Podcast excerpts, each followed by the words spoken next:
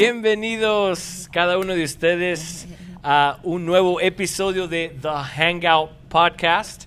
Estamos contentos y alegres, ¿verdad que sí, Agapito? Así es. ¿Verdad que sí, Chula? Así Estamos es. emocionados que nos estés acompañando un nuevo episodio.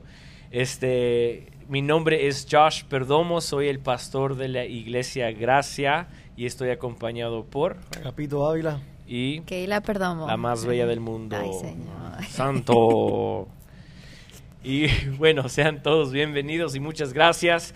Estamos en un, eh, en una, ¿cómo se? Un tema sobre la soberanía de Dios en la salvación. Y esta es nuestra tercera parte. Pero antes de comenzar, quiero que invitarles a cada uno de ustedes, si no se han suscribido a nuestro canal de YouTube, por favor, no esperen, háganlo. Porque cada semana tratamos de lo mejor de sacar un nuevo episodio para expander el reino de los cielos aquí en la tierra, de expresar el evangelio a toda criatura. Entonces, esta es palabra de Dios que queremos que cada uno de ustedes la saboree, la disfrute, pero sobre todo la entienda a su capacidad, ¿verdad?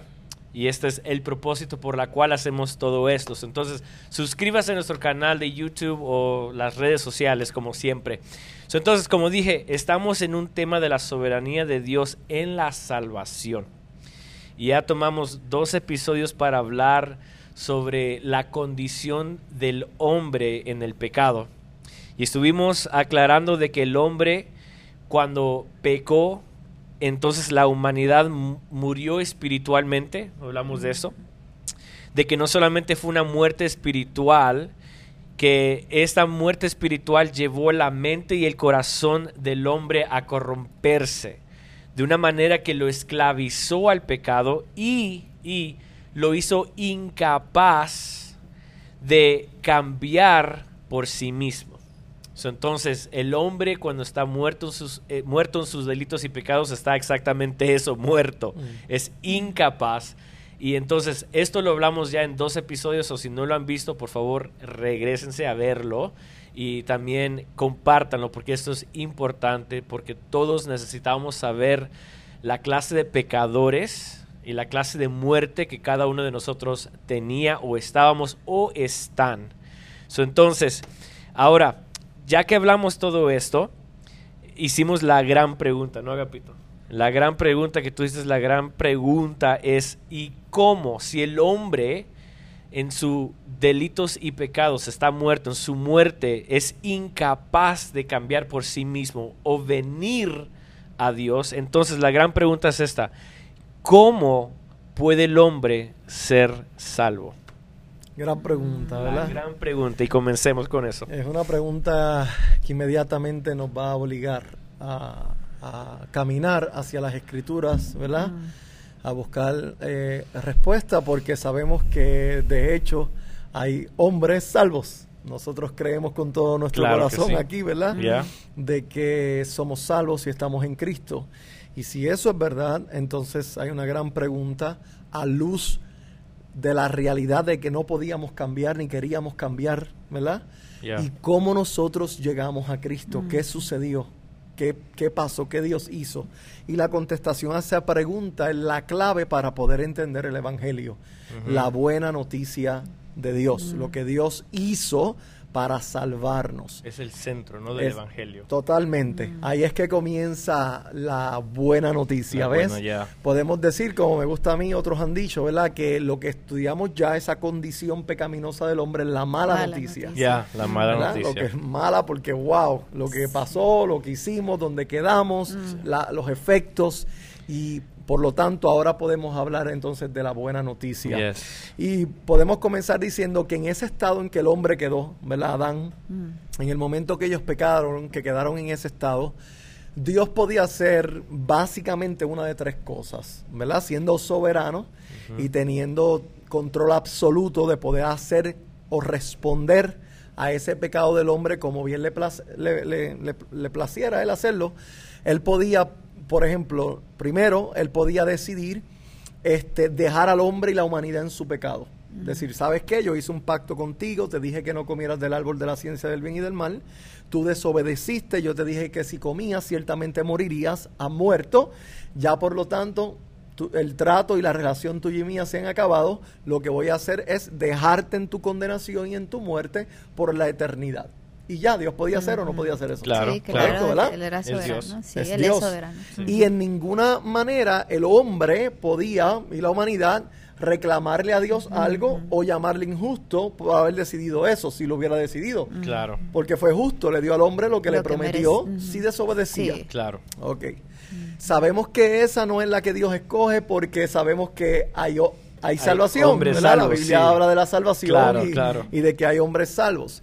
La segunda opción, ¿verdad? Que Dios podía decidir hacer con, con Adán, Eva y toda la humanidad era decir, ¿saben qué? Han caído en el pecado, esas son las consecuencias, pero yo voy a proveer, proveer redención para todos los seres humanos. Para todos. O sea, voy a salvar a cada uno de los seres humanos, a ustedes y toda su posteridad, ¿verdad? Que vienen detrás de ustedes. Y voy a enviar a mi hijo y con la muerte de mi hijo yo voy a salvar a cada uno. A Ninguno todos. va a perecer, los voy a restaurar a todos. Esa sería otra opción. ¿Podía Dios o no hacer eso? Claro, Claro, Claro, Dios. Tenía el poder y tiene los medios para poder Claro hacerlo. sí. Sabemos también que la escritura no aboga ese caso porque la escritura nos enseña claramente de que hay hombres que han sido condenados, ¿verdad?, al castigo eterno. Eterno. Fácil. So, ¿qué otra opción tenía Dios que vino a hacer su voluntad eterna? Si no escogió dejarlos en condenación a todos y no escogió o, y no escogió salvarlos a todos, entonces se nos hace muy obvio que lo que escogió Dios fue salvar o escoger o elegir de entre toda la raza humana un pueblo para, Para sí. él. ¿Ves? Vamos a, a decir aquí un ejemplo que Adán, Eva y toda la raza humana representaban 100, o- 100 personas. Sabemos que son Sí, millones somos- desde que se cayeron, imagínense, y los que quedan por venir. Pero vamos a usar el número 100 de ejemplo. Vamos a decir que Adán y Eva cayeron y iban a tener eventualmente una generación de 100 personas. Y Dios mira y dice, bueno, de esas 100 personas yo voy a decidir escoger eh, 60 personas de esas 100 y a esos voy a salvar. Y a los otros 40 voy a dejar en su justa condenación.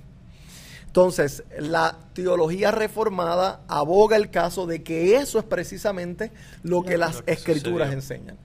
Que Dios no decidió dejar a todos en condenación, tampoco decidió salvarlos a todos, sino que decidió elegir a un pueblo escogido, definido, un número de personas que Él seleccionó, ¿verdad? Según su gracia y su amor, su eterno consejo, para redimir a estos y devolverlos a una relación con Él. Mientras el resto queda, como dije, en su justo, merecida condenación, Condenación. eterna. Claro. Ok. ¿Qué pasa? Que esta eh, verdad, que es la que creemos, y vamos a ver algunos textos bíblicos que abogan esa posición, ¿verdad? Trae consigo varios retos de inmediato a la mente humana, Ah, ¿verdad? Claro, sí. Y más muchas si- preguntas. Muchas preguntas. Sí. Pero hay dos de ellas que quiero atender antes de hablar de algunos textos. La primera es la primera objeción que se levanta Sí. en contra de la, ele- la elección incondicional, la doctrina de la elección incondicional, que así es que se llama, es eh, la objeción del amor de Dios.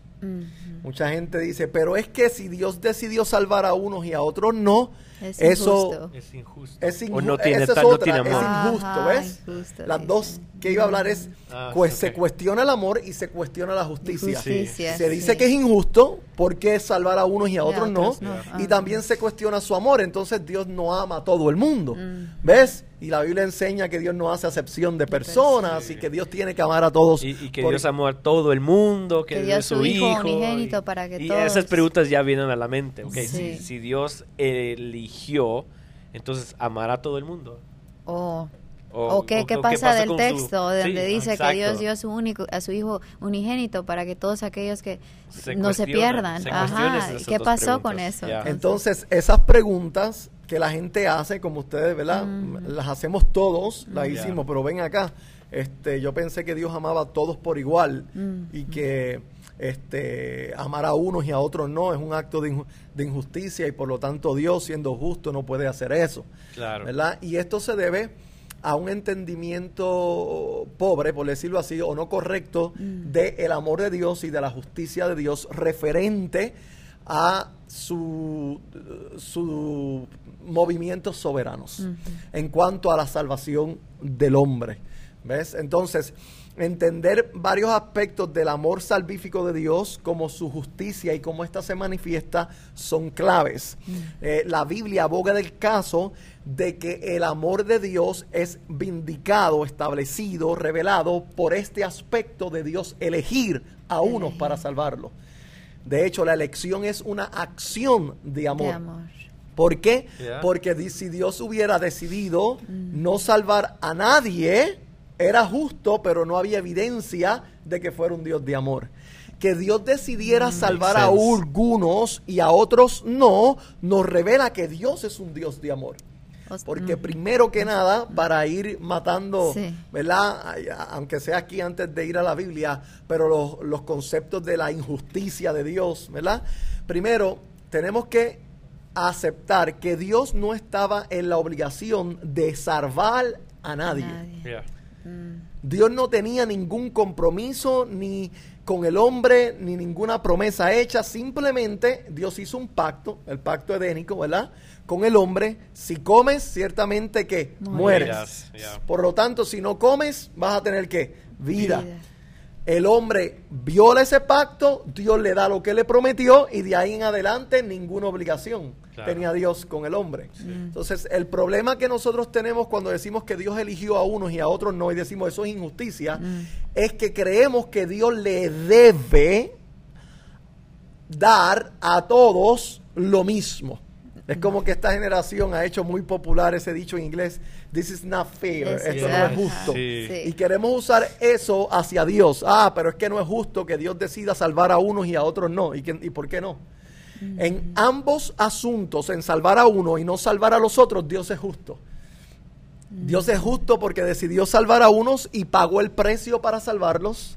Y es justo en dejar a los otros eternamente en su pecado porque eso era lo que merecían justamente. So, ambos lados se ve la justicia de Dios. En y ambos se hace lados. tan difícil de comprender eso. eh, eh, a mucha gente no puede captar eso. ¿Y por qué será? ¿Será que no han realmente eh, entendido la gravedad del pecado eh, que estaban Ujú. para poder entender que el amor de Dios eh, es, es- es justo lo que Él estaba haciendo o lo que decidió hacer? Claro, un, una- un aspecto del amor de Dios, y esto es muy interesante, que creo que esto nos lo han enseñado mal, es que nos han enseñado que Dios ama como amamos los seres humanos. Ah. ¿Verdad? yeah. Por ejemplo, yo uso este, este, este ejemplo muchas veces.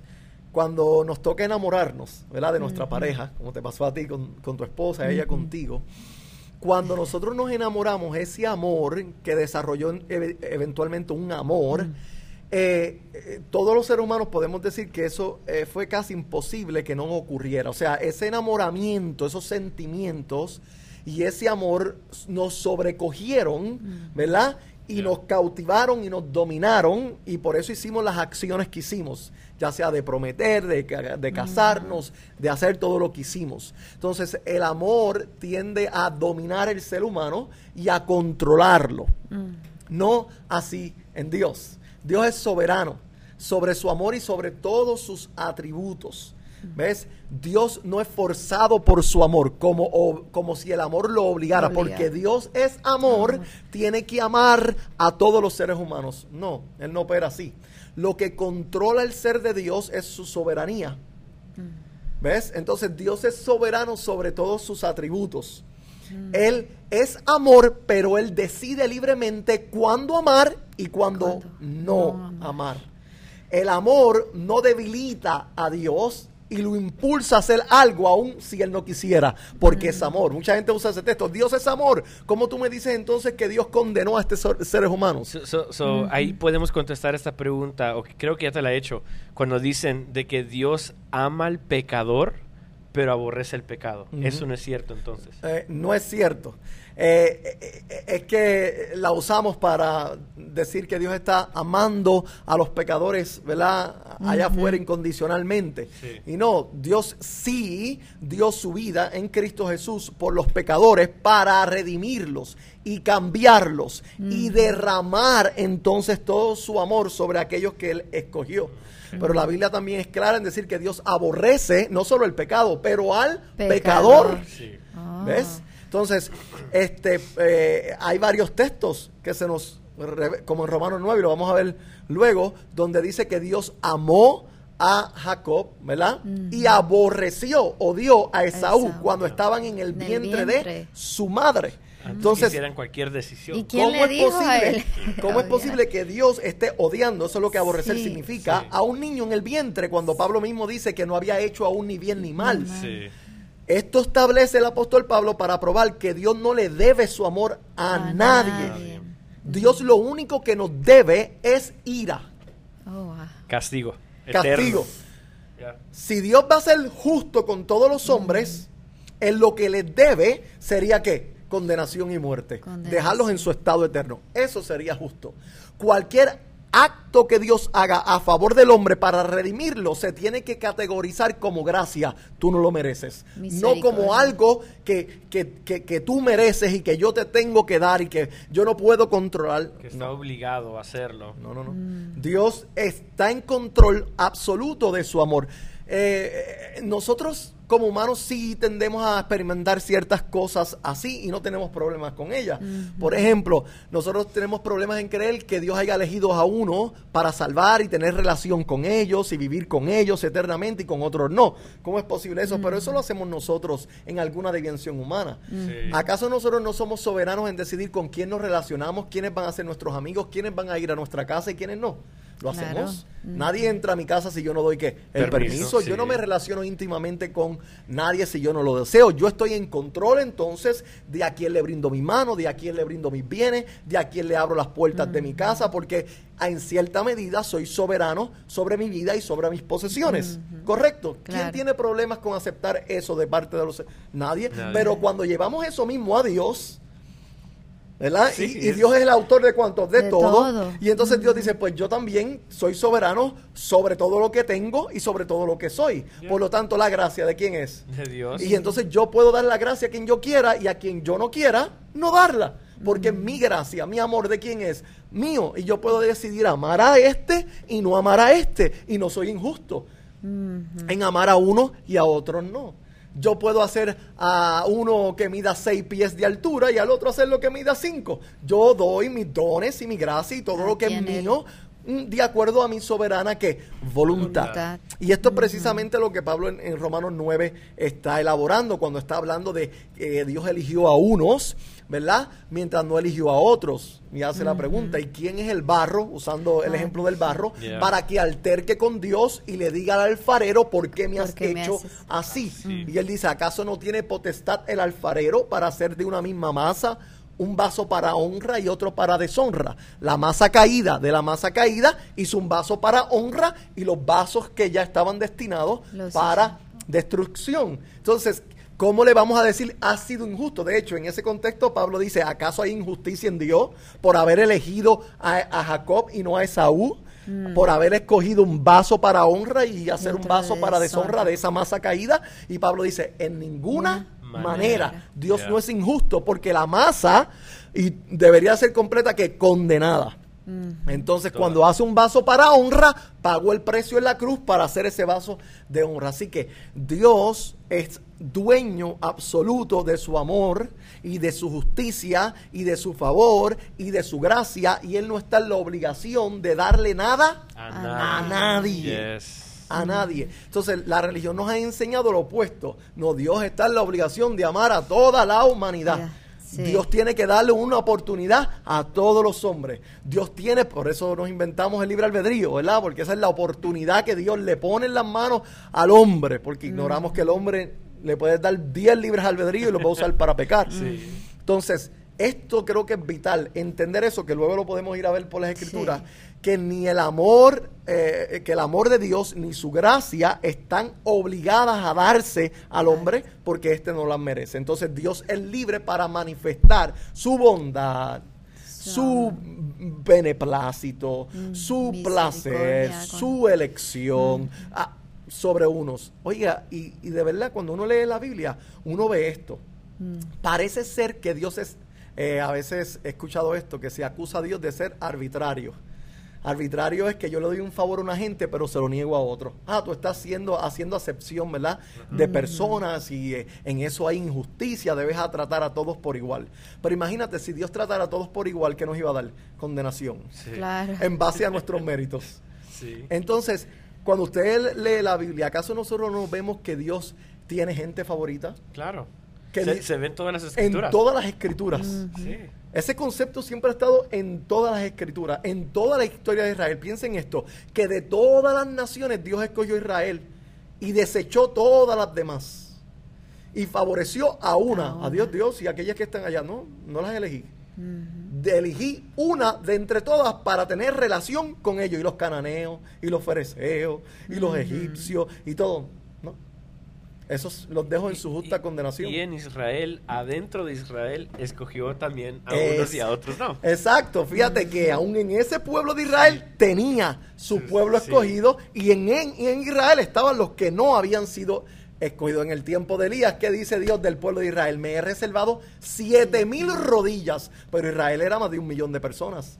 Solamente Wow. siete mil escogidos habían para ese tiempo, que no han doblado sus rodillas. Entonces, el concepto de Dios escoger y favorecer y dar a unos y a otros no es totalmente bíblico.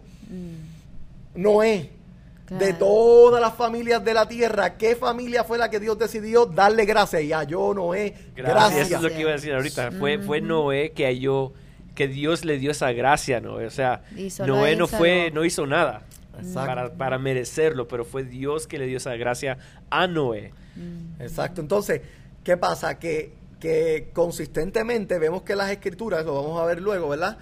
Eh, aboga la tercera opción, que Dios en su soberanía decidió de todos los seres humanos, de los 100, elegir un pueblo, un número, para redimir, restaurar, salvar a ese número, ese pueblo que escogido, elegido de forma incondicional. ¿Por qué usamos el adjetivo incondicional?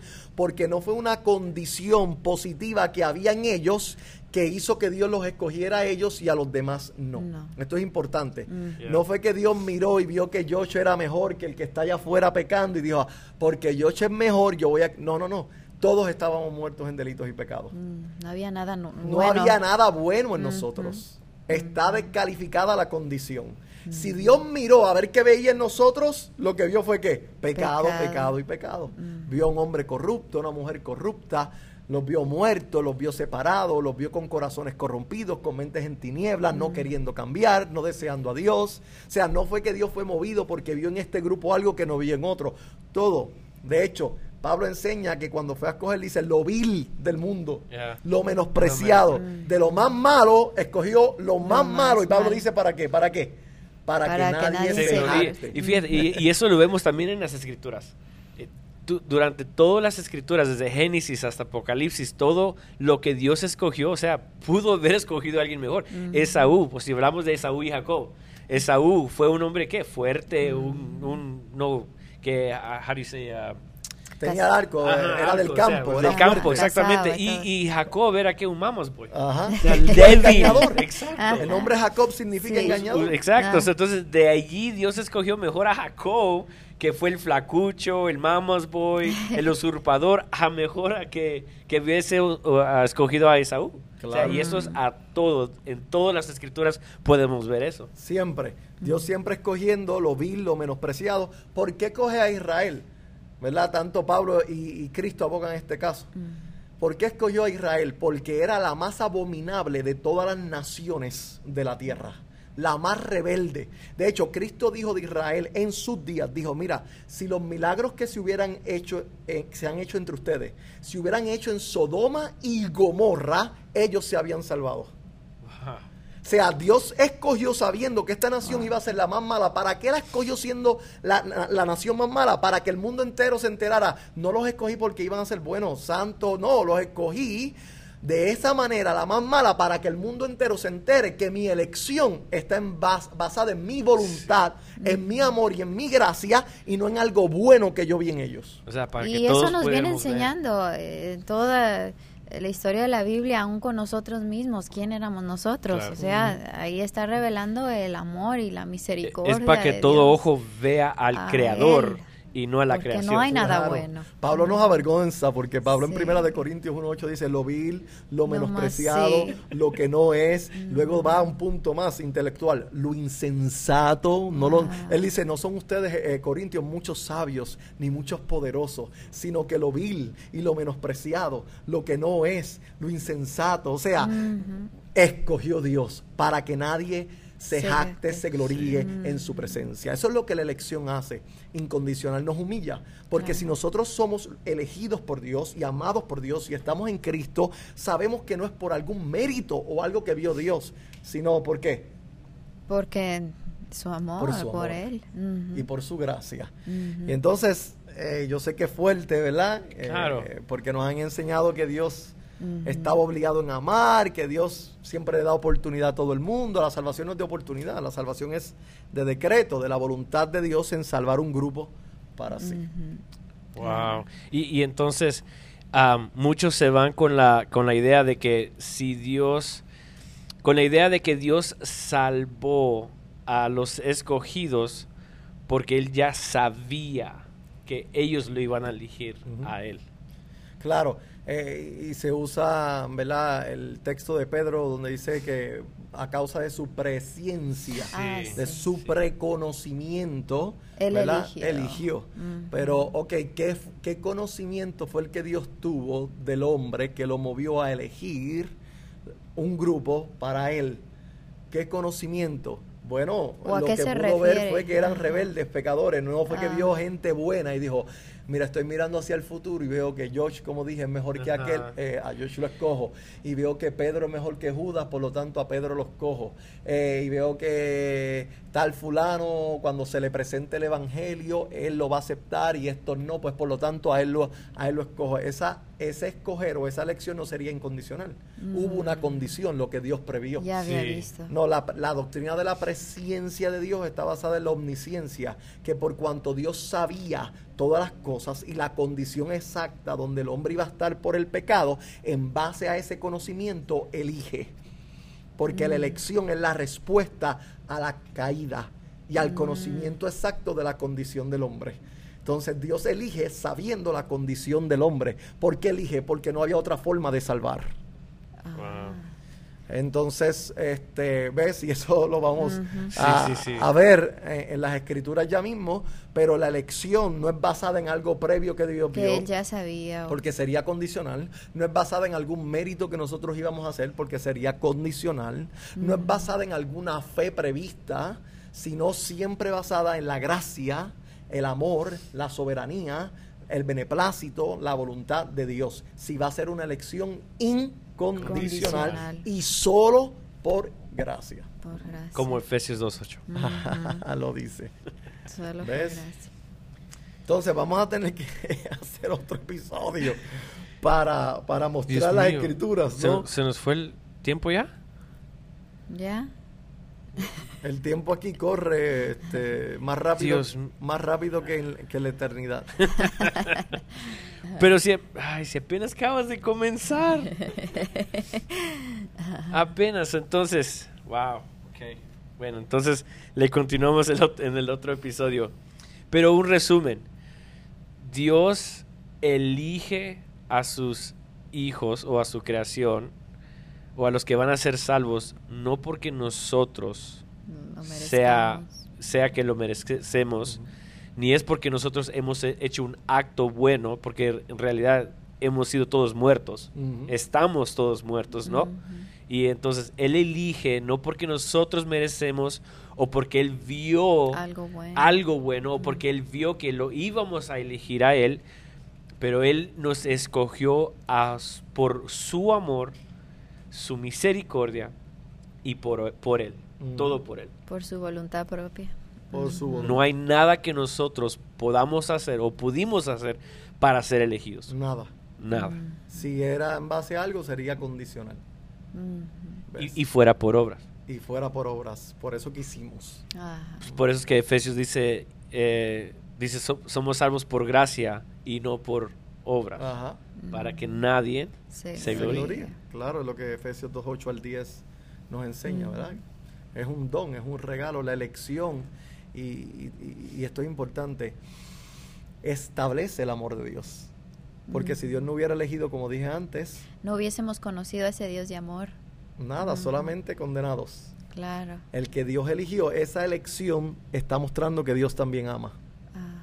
¿Ves? Y que con un amor tan especial que esa elección los, nos salva, nos redime, nos restauró, nos trajo, nos devolvió todo lo que perdimos a causa del pecado, el estado que teníamos y aún uno mejor. ¿Ves? Entonces, ¿qué es la elección incondicional? Por decirlo así, el primer acto de manifestación de amor De después de la caída es esa elección. Wow. ¿Ves? Y lo vamos a ver luego en la escritura, ¿eh? en Génesis. ¿no? por favor. Y en toda la escritura. y ese acto de elección es un movimiento de justicia. De justicia. ¿Ves? Totalmente Dios fue justo en dejar a aquellos y salvar a estos. So, ese acto de elección incondicional establece la veracidad del carácter de. Dios. So, entonces, Mm. para también entender todo esto, debemos estudiar los atributos de Dios. Claro. Porque al entender los atributos, se nos, se nos abre más el entendimiento de conocer más quién Dios es y cómo es que Él obra. Claro, eso es, eso es muy Mm. clave. Si yo conozco quién Dios es, entonces entiendo por qué acciona como acciona. Mm. Entonces ese es el problema, que eh, eh, estas doctrinas que estamos estudiando, la doctrina de la caída y ahora estamos hablando de la doctrina bíblica de la elección, Ajá. son siempre, las doctrinas bíblicas son todas una manifestación de algún atributo del carácter de quien Dios es. ¿Qué es lo que vemos en la elección bien establecido? Hay varios atributos de Dios que vemos en la elección. Primero su soberanía, Yeah. porque elige según su voluntad y su placer. Yes. Y nadie lo forza ni lo estorba en esa decisión. Es totalmente de él. Efesios 1 es bien claro en esto. ¿Verdad? Segundo, vemos otro atributo, su amor. Yeah. La elección es un acto de qué? De amor. Yeah. Vemos el atributo de su misericordia, porque esa elección alcanza a aquellos que estaban en miseria. ¿Ves? Yeah. La palabra misericordia envuelve la palabra miseria. Nuestra miseria nos alcanzó. Vemos el atributo de su gracia, porque esa elección no la merecíamos. Claro, sí. Pero nos las dio. Exacto. Vemos el atributo de su bondad, de su benignidad en esa elección. De su sabiduría en esa elección.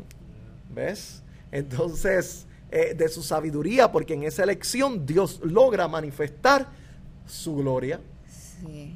Y por eso es importante eh, escudriñar la palabra y este conocer a Dios porque nos ayuda a nosotros como creyentes a, a crecer en Él y también no vivir cuestionándonos todo el tiempo, reclamándole a Dios, sino comprendiéramos y fuéramos mejores adoradores, servidores, eh, eh, cayéramos desplomados, humillados al suelo, reconociendo la soberanía de Dios y que Él fue tan bueno que no lo merecíamos. O sea que eh, nos humilláramos todo el tiempo. ¿verdad? En vez de, de cuestionarlo, ¿por Ujú. qué aquí? ¿Por qué allá? Injusto aquí, Yeah, injusto allá. Pero como no nos tomamos la tarea de, de conocer a. Dios, quién es Él, el Evangelio, Claro. eh, produce todo esto en nosotros. mu- mucha gente objeta, ¿verdad? De ah, eh, que Dios es injusto, como hemos hablado, porque Dios condenó a estos y salvó a estos. No, no, no, Dios no condenó a nadie. Sí. El hombre, por la desobediencia, se condenó él mismo. Pero no lo sabemos porque... Exacto. Sí. el, el acto de Dios es establecer esa condenación. Yo te dije que morirías y mueres. Tú moriste Mm. por tu acto. Tú quedaste condenado por tu acto. Y yo, como Dios soberano, establezco esa condenación Mm. que tú mismo te compraste. Claro. Entonces, eh, cuando Dios elige, en, aquellos ya estaban condenados. Mm, Ya, todos íbamos para el infierno. Estábamos muertos, Todos. estábamos ahí. Mm. Entonces, eh, por decirlo así, Dios no mató a nadie, el hombre se mató solito. Claro. Estás condenado, estás muerto, estás separado. Sí. Yo procedo y establezco que esa condenación permanezca ahí eternamente sobre esos que yo decidí que no les iba a mostrar mi amor y mi misericordia.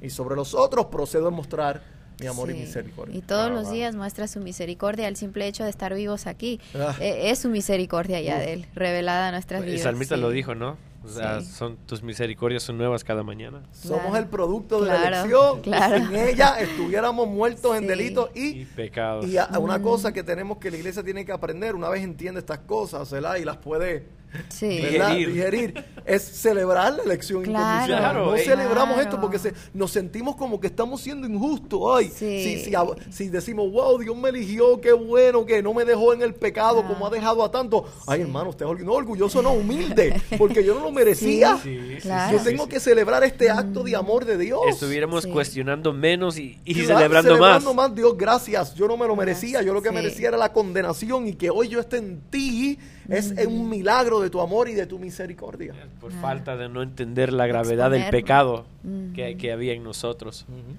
Pero bueno, wow, esto se pone cada día más caliente, más bueno. Sí. Wow, pero hasta acá nuestro tiempo. Este, una vez más, muchas gracias. Ah, no se olviden de seguirnos en las redes sociales. Agapito tiene ah, su página que es arbolvida.org. Ah, sigas- siga la iglesia, iglesiagracia.com en las redes sociales. Ah, también Agapito en las redes sociales como Agapito Ávila. Y este, ya, continuamos la semana que viene con más sobre la elección incondicional. Y esta vez vamos a usar Biblia. Me quedé con ganas de usar Biblia. Vamos a ver Pero- a través de la Biblia. Pero lento, Sí. lento. Cualquier pregunta, por favor, lentamente, sin irritarse, escríbanos y vamos a hacer lo más posible para contestarlo ah, en estos episodios. So, bueno, hasta la próxima y que el Señor me los bendiga.